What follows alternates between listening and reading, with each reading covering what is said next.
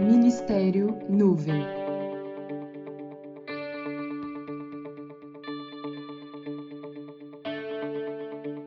Igreja Batista Vale Verde. Damos sempre graças a Deus por todos vós, recordando-nos da operosidade da vossa fé, da abnegação do vosso amor e da firmeza da vossa esperança em nosso Senhor Jesus Cristo.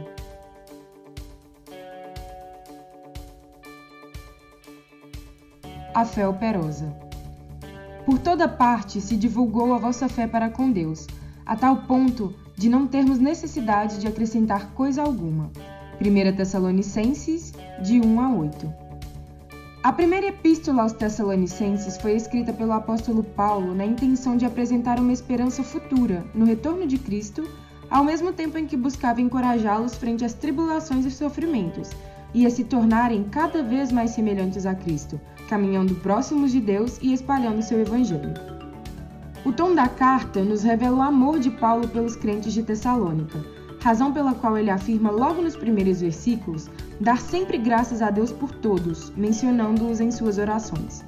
Paulo era muito grato aos Tessalonicenses pela forma que eles o haviam recebido, diferentemente do que havia acontecido em Filipos. Porém, mais ainda, Paulo se alegrava pelos frutos que via florescer entre eles, de modo que ele afirma no capítulo 1 que eles haviam se tornado modelo para todos os crentes, inclusive por causa da operosidade de sua fé. Mas o que seria uma fé operosa? Antes de falarmos sobre isso, você acha que o conceito de fé é algo claro para você?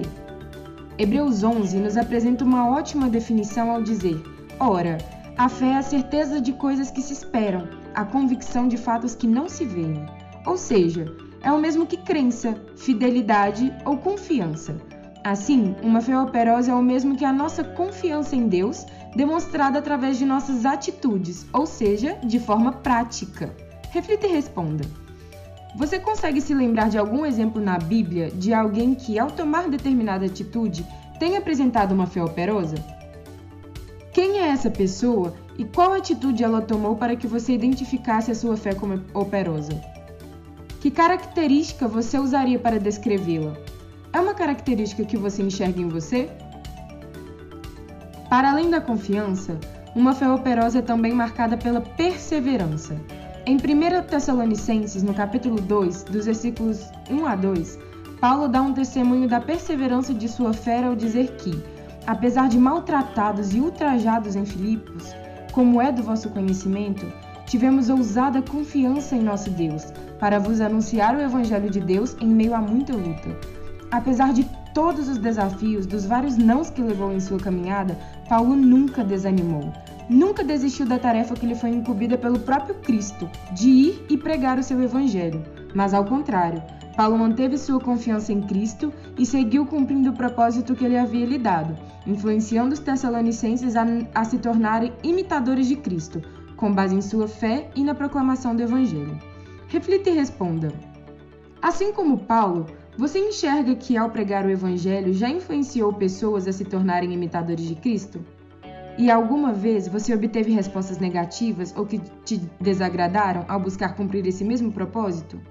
Como você se sentiu a isso? E qual foi a sua reação depois?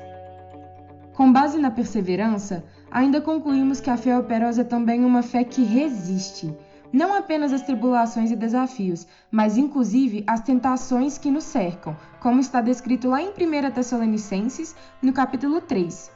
Por tudo isso, a fé operosa é uma fé que nos precede.